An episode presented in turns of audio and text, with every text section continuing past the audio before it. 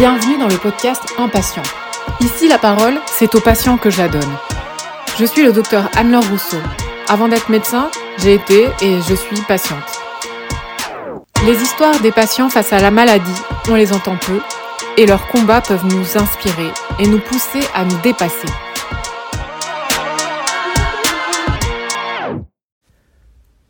Je suis très heureuse de recevoir le professeur Alain Deloche, auteur du livre Dites-moi la vérité, docteur. Le sous-titre du livre Hôpital, un grand chirurgien brise le silence. Alain est un chirurgien cardiaque de renommée mondiale, mais un chirurgien qui a été malade et dans sa propre spécialité. C'est presque une insulte au savoir médical, comme dit Alain. Opérer du cœur dans son propre bloc, c'est cette expérience que nous raconte Alain dans son livre et sur le podcast Impatient.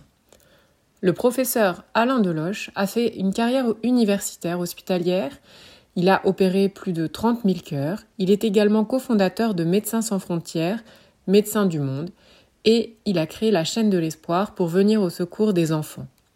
Alain, j'ai eu la chance de l'avoir dans le jury de ma thèse. J'ai travaillé avec lui et j'exerce dans un service où il a été chirurgien. Allez, c'est parti. J'ai 40 ans d'hôpital public. Ouais, tu as été chef de pôle. Euh, et je l'ai avant, euh, depuis stagiaire et, à 40 ans. Je suis très hospitalier. Et puis c'est vrai que j'ai une seconde carrière dans l'humanitaire. Bon, on va dire une quarantaine d'années aussi. Euh, de... Mais je suis un humanitaire tardif. C'est-à-dire que j'ai voulu faire d'abord carrière à l'hôpital et je ne me voyais pas mélangeant les choses. Et quand on est nommé professeur agrégé, on sent un grand espace de liberté ouais. pour faire autre chose. Alors d'autres font du piano, d'autres font... Moi, j'étais quand même à la fondation de MSF. Oui, c'est ça. Quand même. Tu es quand même le cofondateur avec, avec, Bernard Kouchner. Ah oui, et d'autres. Non, c'était... Euh, c'est il y a longtemps, hein. il était une fois. Mais jamais je ne regretterai cet engagement humanitaire qui va renforcer ma pratique ici. Il y a là-bas et puis ici. Et souvent on me demande euh, comment vous pourriez définir cela. Ben, je dirais ici je soigne, là-bas je sauve. Et dans tous les sens du terme, même au sens figuré. Et qu'est-ce que c'est que d'être humanitaire? Justement, là-bas, c'est l'étrange sensation d'être indispensable. Ici, tu l'avais moins Il y a toujours des relais autour de toi. Si tu une absence ou autre. Euh, et en plus, j'étais comme dans une équipe prestigieuse et nombreuse où je pouvais faire autre chose. Alors, Carpentier, c'était surtout fait autre chose d'utile pas le globe méditerranéen. C'est utile, de la recherche. Ouais. Mais l'humanitaire n'est pas loin. Euh, c'est une autre quête. Mais ça demande un investissement, du temps, d'énergie, euh, comme la recherche. Ah, super. Mais euh, tu t'es pas arrêté à MSF Non, après il y a eu Médecins du Monde, après il y a eu la chaîne de l'espoir. La chaîne de l'espoir, c'est c'est vraiment mon bébé qui a grandi. Tu l'as construit en 94, tu t'as Oui, 94, oui, euh, années 90. C'est la jonction de mon métier et d'une volonté humanitaire de partage. C'est-à-dire qu'à MSF, c'était pas tout à fait mon métier. C'est vrai que s'occuper des urgences du monde, euh, c'était bien, c'était l'acte fondateur, l'urgence euh, dans le monde, mais peu à peu, je, j'avais une difficulté à faire la jonction avec mon métier de chirurgien et même de chirurgien cardiaque. Donc, euh, la chaîne de l'espoir euh, fait cette jonction et, c'est pourquoi nous sommes heureux. Mais tu fais pas que du cœur à la chaîne de l'espoir. Non, on a élargi. Mais enfin, dans ma spécialité, c'est le cœur. Et déjà là, ma salle d'attente est pleine, les listes d'attente sont pleines. Euh, ça fait réfléchir, ça fait réfléchir sur le, comment et le pourquoi, euh, ça remet en cause son métier, On ne peut pas sauver tout le monde, mais on peut quand même sauver pas mal de gosses. Et euh, moi qui suis un passionné de l'histoire de la médecine, on se retrouve 30 ans en arrière. C'est on rejoint les pionniers la chirurgie cardiaque, Blalock et d'autres, et Lillehei et ces grands pontes américains qui ont fondé la chirurgie cardiaque. savoir que on ne sait pas, et on devrait vraiment se le redire, pendant 30 ans, le cœur était américain. C'est-à-dire que toutes les avancées, les premiers cœurs ouverts, les premières pathologies soi-disant euh, impossibles à traiter se trouvaient. Et, ça, on ne le sait pas assez. C'était vraiment une époque absolument incroyable, ce qui fait qu'on allait aux États-Unis comme à la Mecque.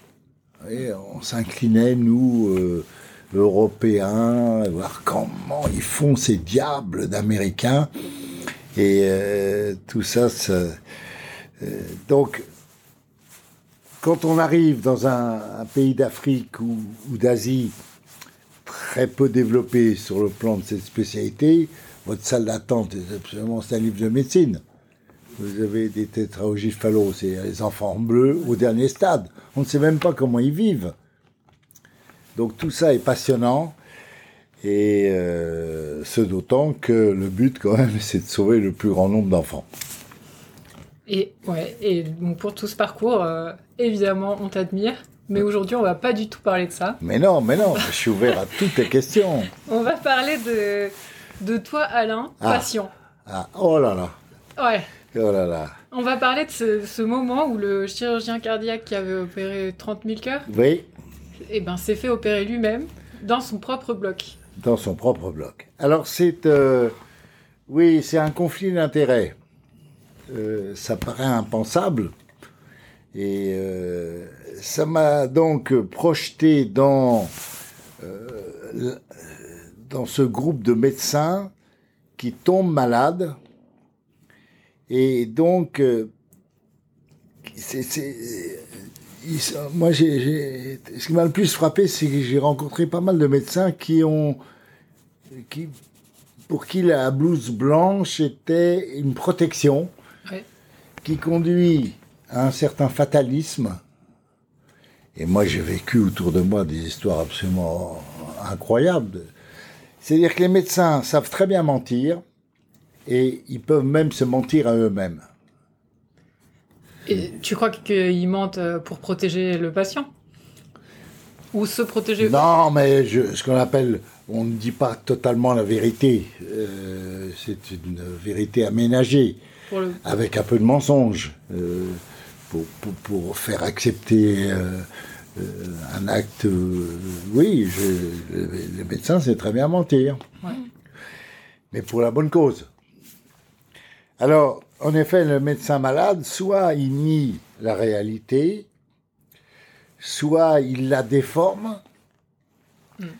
et euh, ça peut conduire à une attitude complètement négative, dire de toute façon euh, je suis foutu, mais même un certain médecin qui, un médecin qui tousse, il pense tout de suite à un cancer du poumon. Donc, euh, il peut construire, dit oui, mais voilà, de toute façon, c'est foutu. Euh, et puis j'ai un peu mal à la tête, c'est une métastase cérébrale. Alors, tout ceci fait que c'est conflit d'intérêts, je répète. Et le sommet du sommet, c'est quand on est dans sa spécialité. Oui. Et euh, un peu plus si l'on va se faire soigner dans sa structure. Et oui, en plus, c'est ce que tu as choisi de faire. Oui, j'ai beaucoup réfléchi. Donc l'histoire, elle est simple. J'ai été victime de la médecine moderne. La médecine moderne qui est, j'investigue, faites-moi un check-up. Euh, ben comment t'as pas fait une épreuve d'effort? Et donc, après une bonne partie de tennis mm. euh, avec Eric Chesson, j'avais vaguement programmé une épreuve d'effort, donc je vais à l'hôpital de Pontoise pour être un petit peu en dehors du, des zones connues. Donc je fais cette épreuve d'effort à Pontoise, mais serein. Mais parce que pendant la partie tennis, tu n'avais pas eu de problème. Rien du tout, j'ai jamais eu de problème. Ok. J'ai jamais eu de problème. C'est ça le, le- Mm. c'est ça la médecine euh, d'aujourd'hui. Donc euh, je pédale euh, gaiement à Pontoise, euh, une jeune médecin très très bien, et je finis mon effort et je vois parce que j'ai j'ai l'habitude de regarder le visage des médecins, un tout petit quelque chose dans le sourcil. Ça Euh, commençait à se ça- foncer là. Ça va bien, ça va bien. Elle me demande, je dis oui, ça va très bien. Oui, oui. Euh, ben, j'aimerais que euh, j'ai une petite chose à la récupération. J'ai dit, euh, oh bon, qu'est- qu'est-ce qui se passe Euh, Je vois rien. Donc on appelle le cardiologue, qui fronce également le sourcil, et euh, dit Alain, euh, il y a un petit problème. Hein, C'est les médecins. ça. Ouais, tu commençais à dire que- problème. je- Écoute, euh, bon, qu'est-ce que... euh, il était gêné. En plus, je le connais bien, donc euh, on pourrait peut-être faire une scintigraphie. Oh, J'étais en survêtement. euh, euh, oui, une scintille. Je fais la scintille, c'est encore ça, c'est une chose. euh, on refait faire un petit peu d'effort. Et puis toujours, alors le scintigraphiste, il, il- lui, il fronçait les deux sourcils. C'est-à-dire, euh, là, il y a quelque chose. Ok. Là, il y a quelque chose. Ah, bah, c'est quoi le- Bah, quand même, euh, en antérieur, on a euh, une souffrance. Vous voulez voir les clichés Je dis non, non, non. non. Re, Fonck revient, le cardiologue, et il me dit c'est positif. Alors là, c'est plutôt totalement négatif pour moi que positif, mais enfin positif. Et donc le cardiologue revient et, et dit Alain, euh, va quand même contrôler les coronaires. Contrôler Voilà. les coronaires. Mais dans la même journée. Tout te tombe dessus. Alors je crois que là, il me raconte une histoire en me disant euh, un malade vient de se décommander. Bon. Il t'avait trouvé une place. Oui, il m'a trouvé une place. Euh, Il se dit, il faudrait le faire, Alain. Euh, bah, j'ai allons-y. Et puis bon, euh, là, c'est encore une autre ambiance que je connais. D'ailleurs, il tremblait un petit peu parce que c'est un de mes élèves, donc euh, Et- il s'y est repris à trois fois. Enfin, peu importe. Mais attends, t'avais toujours ton survêt ou t'étais passé Toujours- dans ah la bah. catégorie patient en blouse qui est quand Bah, même- non, non, là, là, pour la coro, j'ai retiré la, c'est- Ah bah ouais, là, il y a aussi cette étape, quoi. Ah oui, là, déjà, la Charlotte. Ah, tout. voilà, tu laisses tomber tes... Non, non, mais bon. Et il me dit, je vais aller voir les images. Ce qui était un peu bizarre, parce que les images, je les avais devant moi. Donc, euh, je voyais bien qu'il Donc il quitte, euh, il me quitte, et puis là, c'est long, hein. Ouais. C'était cinq minutes, mais ça m'a paru. euh, Et donc, euh, j'ai regardé un petit peu de biais. Il y avait beaucoup de blouses blanches à côté qui regardaient les images. Et puis lui, il vient un peu gêné, il dit Alain, il faut faire quelque chose. Donc tu as trois atteintes. J'ai- bon, écoute, euh, je- te fais confiance, c'est pas la peine. de- Toi, t'avais pas envie de vérifier, de... Pas du tout. Tu... Ouais, tu, Non, je me suis dit, préférais... oui. Et alors, donc, il me dit, Alain, euh, c'est la chirurgie euh, plutôt que les stents. Bah, j'ai dit, euh, puis surtout, tu vas voyager, tout ça, c'est beaucoup. Et il essayait de positiver. Et alors après, il me dit quoi? Il me dit, Alain, je vais te mettre en USIC, c'est une unité de soins intensifs cardiologiques. Ah, alors là, je suis loin de mon survêtement, là. Et c'est la phrase clé qu'on me répétera tout le temps. On ne sait jamais. Ah, mais on sait jamais, c'est la médecine moderne. Ah, on ne sait jamais. Donc, pour résumer, je ne souffre de rien. Ouais. Je pas, oui, euh, euh, cigarette, oui, bon. Euh, pas d'antécédents familiaux, mon père était quasi centenaire, etc. Bon. Alors, mais j'ai fait mon bilan, heureusement. Heureusement.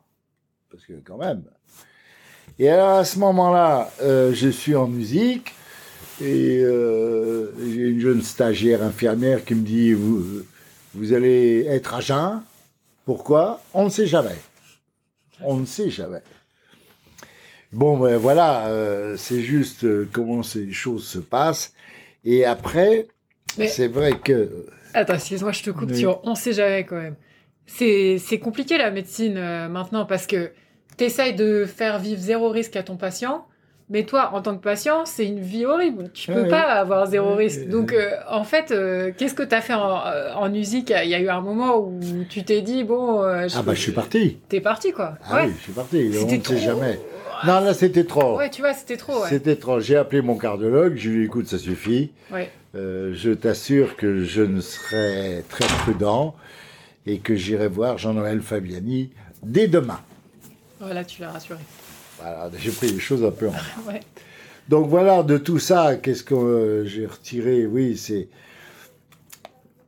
grosso modo, le principal problème que je voyais, c'est la gêne du chirurgien, quand même, aller voir son pote de toujours, lui dire tu vas m'opérer euh, dans trois jours. Euh, et la, la crainte est justifiée, c'est qu'on fasse pour moi différemment. Ah oui, ça, je comprends. Ouais.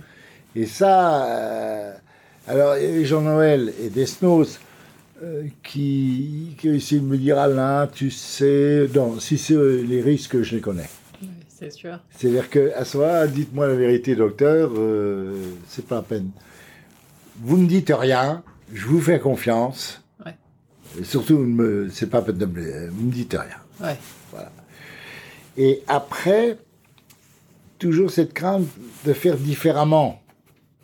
C'est, on va faire un peu comme si on pourrait faire un peu mieux. Ça n'a pas de sens. Euh, plutôt euh, comme si j'étais incognito, ce qui ce qui n'était pas possible. Ouais. Donc voilà, et, euh, je me souviens qu'après, euh, on me dit ça s'est bien passé, bon, très bien, ça s'est bien passé. Mais attends, juste avant Oui. d'arriver après, juste pour arriver au bloc, t'es es quand même seul sur le brancard. Il y a un moment où, bah, en fait, ça fait peur, quoi. Euh, Le rasage surtout. Ah ouais, ok. Oui, oui, le rasage, c'est pas très agréable. Non, parce que quand on est sur le brancard, ça va assez vite d'ailleurs, puisque on est dans une petite pièce pas loin du bloc. Mm. Mais euh, c'est vrai qu'on y est euh, dans le, brancard. Mais comme il m'avait déjà injecté quelque chose, l'épreuve du brancard était pas. Était prémédiquée, quoi Ok. fort. Mais après, euh, surtout après, c'est intéressant parce que Jean-Noël Fabiani me dit c'était bien. Et dis écoute Jean-Noël, as-tu une arrière-pensée? Et il me dit non, ça me suffit. Ça me suffit. Très bien. Ouais. Voilà. J'ai jamais vu ma coronaro. J'ai jamais vu mes, mes- Voilà. Alors, après, je développe toujours, euh, pour- surtout pour les médecins malades, il faut faire fi de tout ce que l'on sait. Ça, c'est dur. Oui, c'est dur, mais c'est le conseil que j'aurais à donner. Euh, pas essayer de faire euh, son s'auto-médicaliser, je, je vais faire ci, je vais faire ça, non. tu- Et c'est la tactique de la poupée chiffon. Tu t'en remets au- complètement. Euh, Jean-Noël, Et pour ceux qui ne te connaissent pas, ça va, parce qu'ils te prennent pour un petit vieux qui il te parle fort. Il faudra qu'ils se couvrent. Bon, mais pour ceux qui vous connaissent, ces poupées chiffon, euh, lève le bras, des trucs, très bien. Parce que sinon, si on, on se résiste ou on commence à dire oui, mais quand même, quand même, expliquez-moi, euh, pour mettre l'autre à l'aise. Ok. C'est le conseil que je donnerais. Mais euh, t'a- t'avais quand même. euh, Heureusement, ça dure pas trop longtemps parce qu'il y a un moment où tu vois, t'es quand même ce chirurgien cardiaque, euh, fait tellement de. T'as eu beaucoup d'impact dans, dans ton métier. euh, Oui. T'as du mal à laisser la main, non? Ouais, mais que- non, là, il y a un moment, C'était pas trop long, mais. Oui, oui, non, non. Non, mais disons que je savais les étapes. C'est-à-dire, quand je me suis réveillé en réa, je savais que j'avais passé un cap. Et surtout en réanimation, c'est très intéressant parce que je connais tous les bruits en réa. Ah oui, les bips, euh, ceux qui vont bien, ceux qui vont mal. Il y a ceux des, des mauvais bruits. Ouais. Non, ben voilà. Alors, Et t'avais pas peur de, tu vois, au moment où tu te réveilles, euh, franchement, tu délires un peu, euh, tu racontes n'importe quoi à, à une équipe qui, qui, ben il y avait. qui t'admire, qui. Ouais. Il y a une chose aussi, mais c'est, je fais des confidences là, ça, ça va. Ça va. Je peux. Franchement, tu peux y aller. Il y a quelque chose qu'on m'a reproché, Oui. et qui est d'ordre familial. Là, évidemment, c'était mon attitude. Je n'ai rien dit à mes enfants, ni à mon entourage proche. T'avais pas envie euh, de les J'avais pas envie, j'étais, j'étais mobilisé sur moi-même, comme une épreuve, et j'avais peur que l'une de mes filles puisse appeler Fabiani, euh, sauver, euh, sauver notre père. Ah oui, je- Ok. Et, et- et ça, ça a été très mal ressenti dans ma famille. Parce que donc, bien sûr, j'avais menti. Je dis que je faisais un, un examen. euh, là, voilà, je suis resté très évasif. Et c'est vrai que ma secrétaire leur a appelé que j'étais au bloc, quoi. C'est comme ça qu'ils ont appris. Ah, Eh, ah ouais. donc, c'est. Ça, Je voyais pas l'avantage. ok. Ouais, ce soutien-là, il te... t'avais pas besoin. Ouais. Non, j'étais moi-même. Au comme un contraire, ça sportif pouvait avant. me dire oui, mais alors, papa, on va t'embrasser. Ah, oui, ça.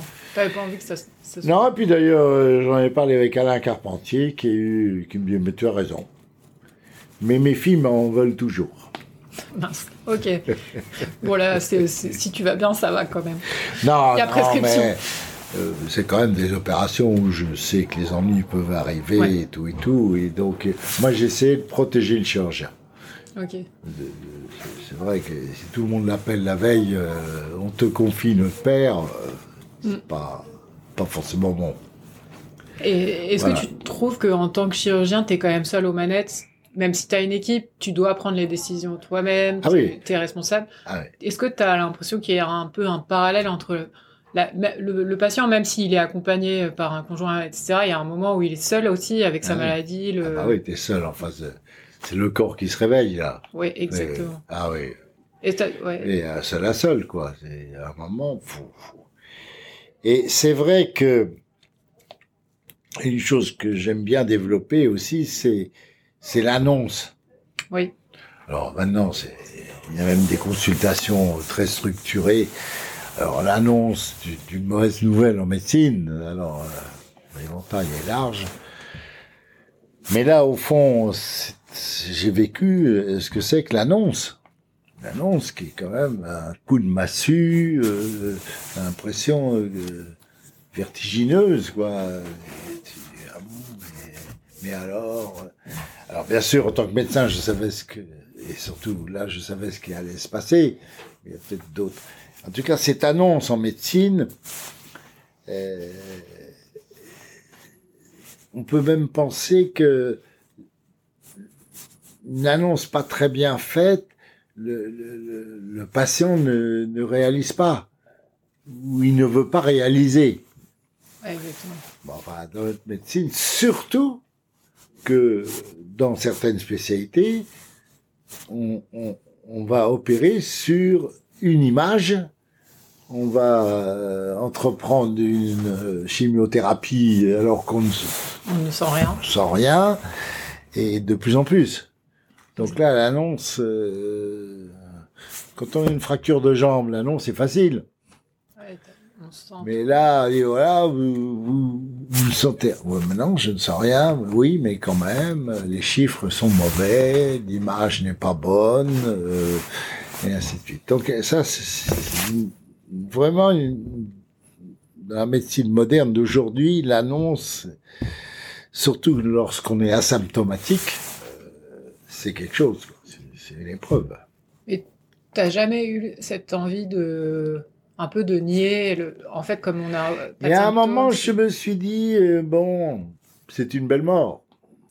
voilà de laisser les choses courir La mort subite, non. ouais Non, c'est la mort subite. Là. ouais mais je veux dire que si tu fais rien c'est ça qui t'attend et, oui, et laisser tomber la chirurgie ouais Voilà, alors, euh, il y a un moment je me suis dit, non, pas là.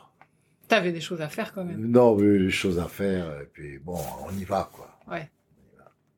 Euh, mais dis-moi, euh, une fois que t'es sorti du bloc et que bon, c'était quand même derrière toi, t'as eu l'impression que cet épisode, ça t'a donné un autre regard en tant que médecin? Ça ça- ça t'a servi à quelque chose ou pas pour euh, ton métier? Alors, on pourrait dire, sur le plan de la ga- galéjade, euh, tout chirurgien devrait être opéré une fois, quoi, pour euh, comprendre.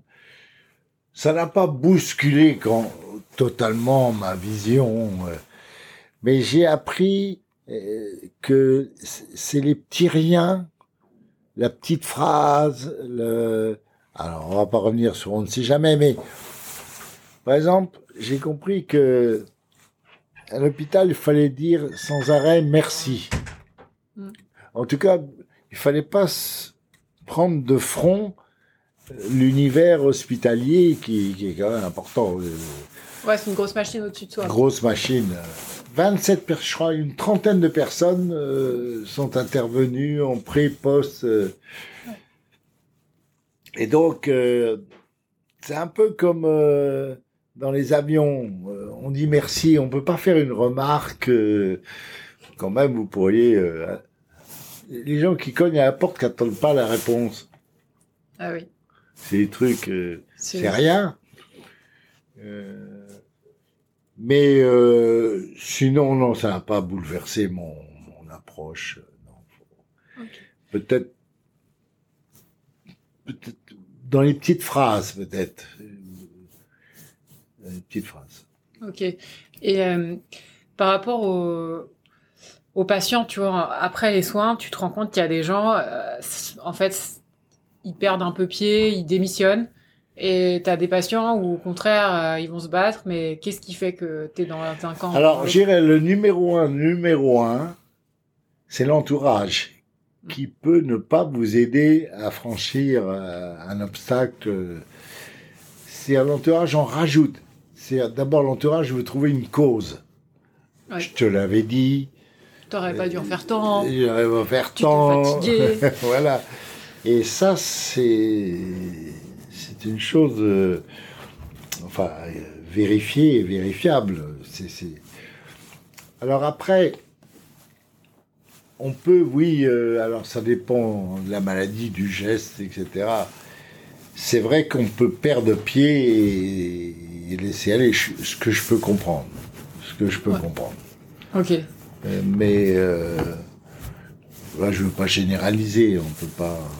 Mais le fait d'avoir euh, la chaîne qui t'attendait, des- je pense qu'il y a aussi des choses qui nous tirent euh, Ah vers oui. l'avant. euh, Oui, oui, ça, Ouais. je vais être comme mobilisé. Ouais, ça, ça. c'est pas. Ouais. Ok. Et, et, euh, une fois, une fois que tu as été remis, tu m'as dit que récemment, en fait, tu es retourné faire Ah, j'ai un petit retrouvé. tour. euh, oui, mais alors là, c'était beaucoup plus. Encore une fois, j'étais pas en survêtement, mais. C'est-à-dire que là, finalement, fidèle. euh, je me faisais régulièrement faire faire des échos Doppler. euh, et donc, on me trouve un, anévrisme. Bon, les chiffres, regarde, le truc, oh là là, attends, bon. Mais c'était tout à fait différent. Tout à fait différent. Là, d'abord, le geste n'est pas le même, puisque c'est quand même la chirurgie endovasculaire, c'est-à-dire quand même, On n'ouvre pas la on personne. n'ouvre pas la personne et tout et tout. Euh, J'étais avec le pape, je, dont je dirais le nom, euh, qui m'a bien décrit tout ce qu'il avait à faire, euh, parce qu'il devait le faire. Bon, c'est ça. Et disons que là, je dirais que oui, c'est une petite épreuve, mais rien à voir avec euh, la, la chirurgie à corps ouvert, quoi. Ouais, Non, le geste n'a rien à voir. Et euh, en tant que médecin, on fait beaucoup de prévention. Mais euh, en même temps, euh, là, cette médecine moderne, elle est géniale parce que on n'est plus euh, Bah hospitalisé là, longtemps. euh, j'ai pas eu d'ouverture. C'est ça, tu repars vite, Deux jours après, on avait besoin de mon lit. Tu sors. Donc euh, on m'a fait sortir. Ouais. Et euh, oui, mais disons que voilà, alors c'est pas du même ordre, Mais néanmoins, poupée chiffon. Euh, ah ouais, t'as repris. J'ai repris la méthode. gammes là. ouais, ok. Ok, ça marche. Et est-ce que tu trouves, au final, c'est par donc toi, tu as quand même vu la naissance de la chirurgie cardiaque, ses évolutions jusqu'à l'endovasculaire. Tu trouves que c'est plus dur aujourd'hui d'être un bon médecin ou pas? Ben, Dans la mesure où la technique l'emporte, c'est là le piège. Euh, tout est technique, au sens euh, large du terme. Et donc, euh, comment rester humain? Voilà, comment prendre l'angoisse du, du, patient en charge, comment expliquer sans trop expliquer, mais quand même expliquer. non, ce sont des nouveaux défis, puis c'est surtout une nouvelle médecine. Ouais, tu me disais qu'au bloc, tu avais eu, euh, il y avait les ingénieurs avec les médecins. Ben là où j'étais pour l'endovasculaire, il y avait un ingénieur, deux ingénieurs. Hmm. Oui, c'est une nouvelle, euh, nouvelle approche, une nouvelle, vraiment une révolution. Et puis, euh, simplement, ce qui me frappe le plus personnellement, c'est le recul de la chirurgie. De la chirurgie ouverte, tu veux dire Oui, bien sûr. Bien sûr, ça c'est tant sur le plan cardiaque que sur le plan vasculaire. Euh, la chirurgie, euh, heureusement, c'est une bonne nouvelle, diminue. Elle est moins nécessaire. Moins nécessaire, parce qu'il y a d'autres techniques qui, qui prennent le pas. Ouais, ok. Et par rapport au... Donc, tu as parlé de l'annonce, mais en fait, maintenant, on parle. Donc, tu as l'annonce du diagnostic qui est déjà un gros truc, mais on parle beaucoup du pronostic. Euh, Comme c'est de la prévention, bah, en fait, on enlève un risque et donc on parle beaucoup des complications. Euh, et là-dessus, t'en penses quoi pour, tu vois, pour rester bah, un bon C'est la fameuse, chaque fois, vous, les médecins, euh, maintenant, vous fait, fait la balance. Oui. Hein Alors, risque. Euh, la balance du risque par rapport au geste qui a lui-même ses risques. Exactement. Donc, euh, alors, oui, je suis pas sûr que tous les patients le comprennent ça. Je suis pas sûr la balance. Mais pour justifier le geste, mm. il est certain que maintenant la parole est plus libérée quand même par rapport à mon temps. Ah oui, on, peut, on, parle plus aux patients Ah oui, ben, c'est sûr. il faut expliciter, re. Et le soir, il y a Internet qui permet de vérifier ce qui a été dit. Et donc, éventuellement, on rappelle le médecin parce que sur Internet, il y avait. C'est pas pareil. C'est pas pareil. Donc tout ça, c'est, oui, c'est tout est nouveau. Ça, et cette médecine technique est incroyable, est incroyable. C'est une médecine de chiffres. Ouais, c'est ça. Et on sur des énormes euh, bases de données, euh, des, ouais, des grandes cohortes. Et ouais, il y a un changement, c'est vrai. Euh, et mais par rapport à, ces changements, enfin, la carrière hospitalière, tu la conseilles toujours? Bah, moi, je suis un fan de l'hôpital, alors c'est évidemment difficile pour moi de répondre. Je crois que c'est un peu autre chose, que le terme vocation de notre temps. C'est vrai, nous, c'était euh, le 15 août, le 25 décembre. Il y avait un comportement à la limite névrotique d'une fuite de quelque chose, d'une sublimation, de... Et on se demandait même hein, par moment où était notre famille. Même deux jours de nuit. Et donc, euh, le terme vocation n'est peut-être plus adapté à, l'époque actuelle. Quand on est jeune médecin, je, bien sûr, je conseillerais toujours de faire ce métier. Oui. Mais on m'oppose ou on nous oppose plus, oui, mais enfin quand même, on ne va pas y passer sa vie entière. Donc il y a vraiment un changement des valeurs dans la société euh, qui, qui influe sur, sur, sur euh, le choix du métier.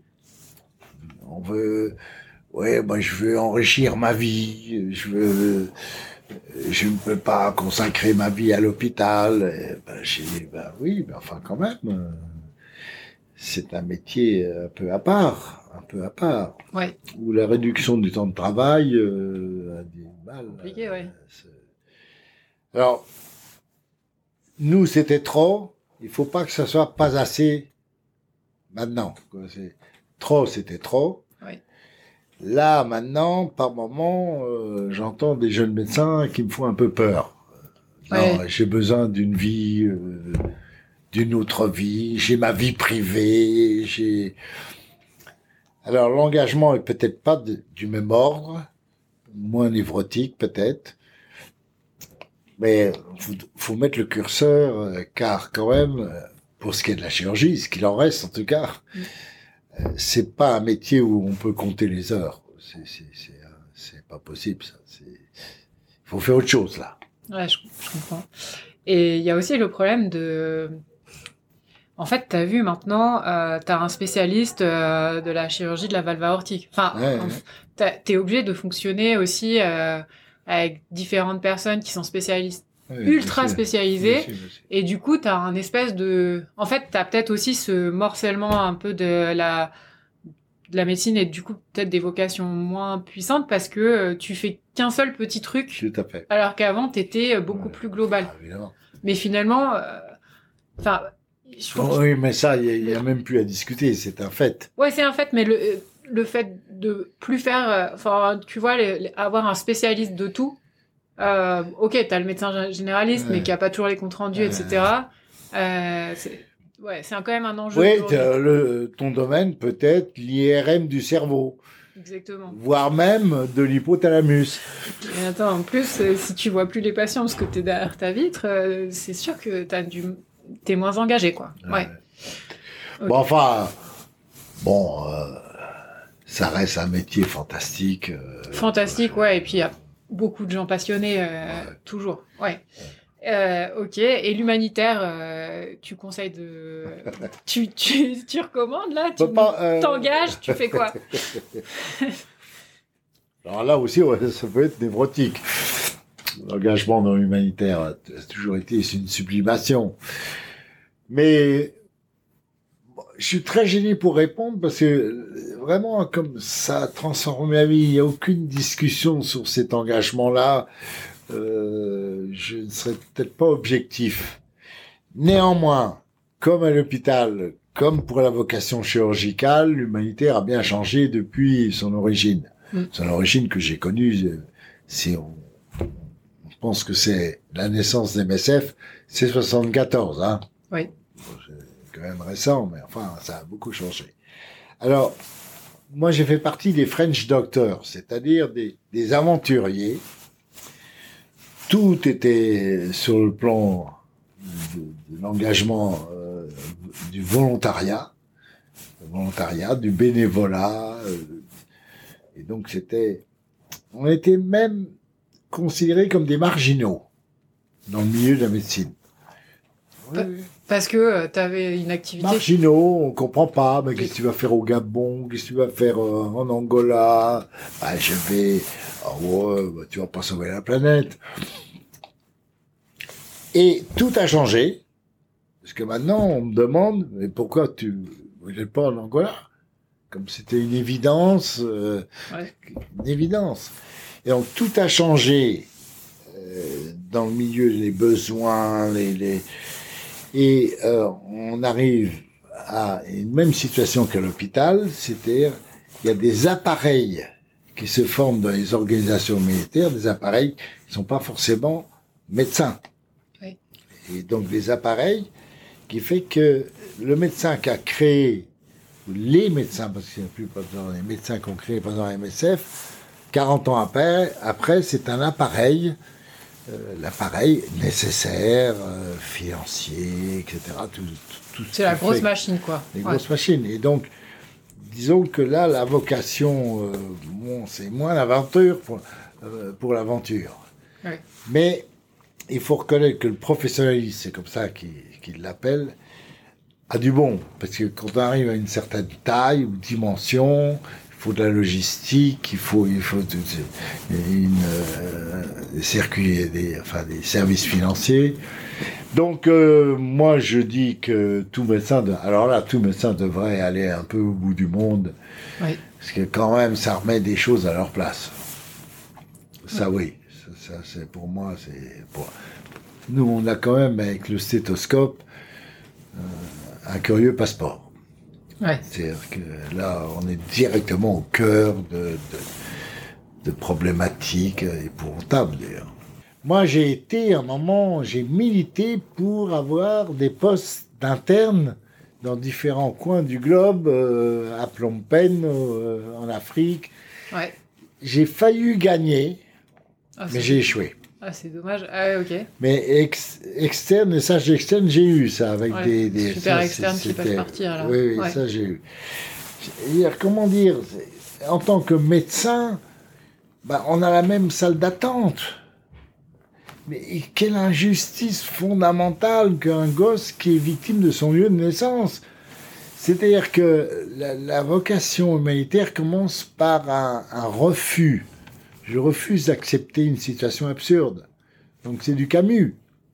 C'est Camus. Donc euh, docteur Rieux, lui, il fait ce qui, pour lutter contre une situation absurde, il s'engage. Alors, ils sont un gosse, 10, 100, 1000, peu importe. L'acte est symbolique. L'acte est symbolique. C'est un acte d'amour. Euh, que de faire un geste, soigner un enfant du bout du monde en détresse et surtout victime de son lieu de naissance. Ça, c'est, ça reste, ça reste vrai. C'est-à-dire que c'est une révolte. Où, voilà. Acceptes-tu ça?